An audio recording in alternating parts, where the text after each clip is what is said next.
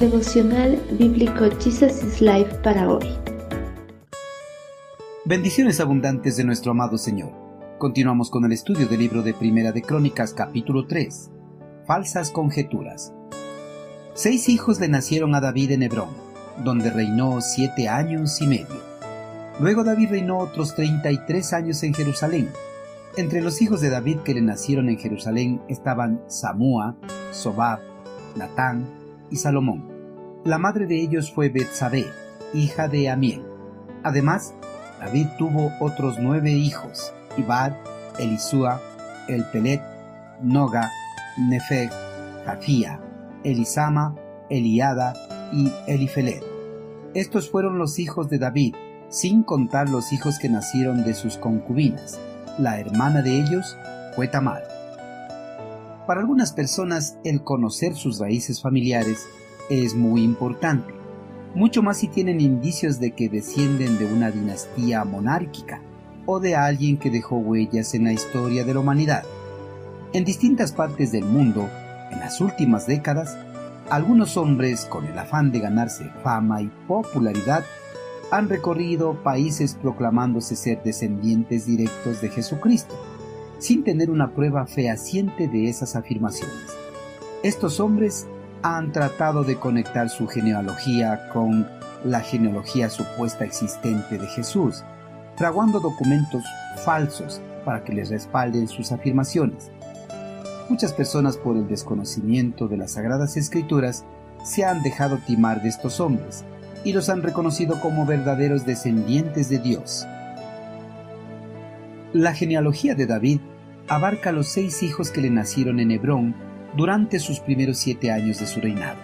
En estos primeros años, David no fue reconocido como el único monarca del reino de Israel.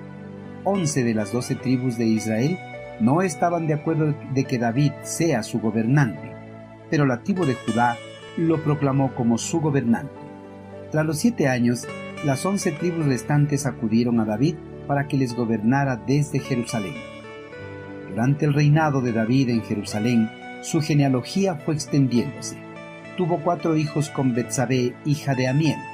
Además tuvo otros nueve hijos y una hija llamada Tamar, sin contar los hijos que nacieron de sus concubinas. El eterno Creador detalla la genealogía de David desde antes del exilio del pueblo judío y más allá, para poner la línea del linaje de David en la tierra de Judá después del regreso de la cautividad en Babilonia.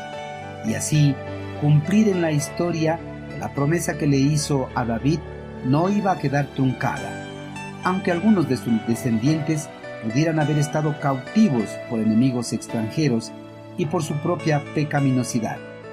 A través de esta lista genealógica, el eterno Creador conservó la casa de David y los volvió a llevar a la tierra prometida. Del linaje de David, el eterno Creador cumplió su promesa y envió al Mesías prometido para redimir a la casa de David y a toda la nación de Israel.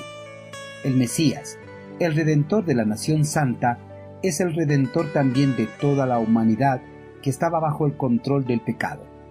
El Creador se valió del linaje de David para restaurar la condición pecaminosa del hombre y reconciliarlos consigo mismo, haciéndoles merecedor de una heredad futura en los lugares celestiales, conjuntamente con su Hijo amado. Queridos hermanos, el eterno Creador para que no existan falsas conjeturas y engaños entre los hombres, ha dejado marcada en su palabra toda la genealogía del pueblo que eligió para que sea su nación santa y del Mesías el Redentor. En el presente, al igual que en el futuro, no habrá una genealogía que pueda conectar al hombre con Jesucristo, pues su genealogía fue sellada a través de su muerte, resurrección y ascensión a su trono en el cielo. Hermanos, no se dejen embaucar de los hombres que puedan decir ser descendientes de Cristo, pues las escrituras afirman que no existirá una línea de linaje que conecte al hombre con Cristo Jesús.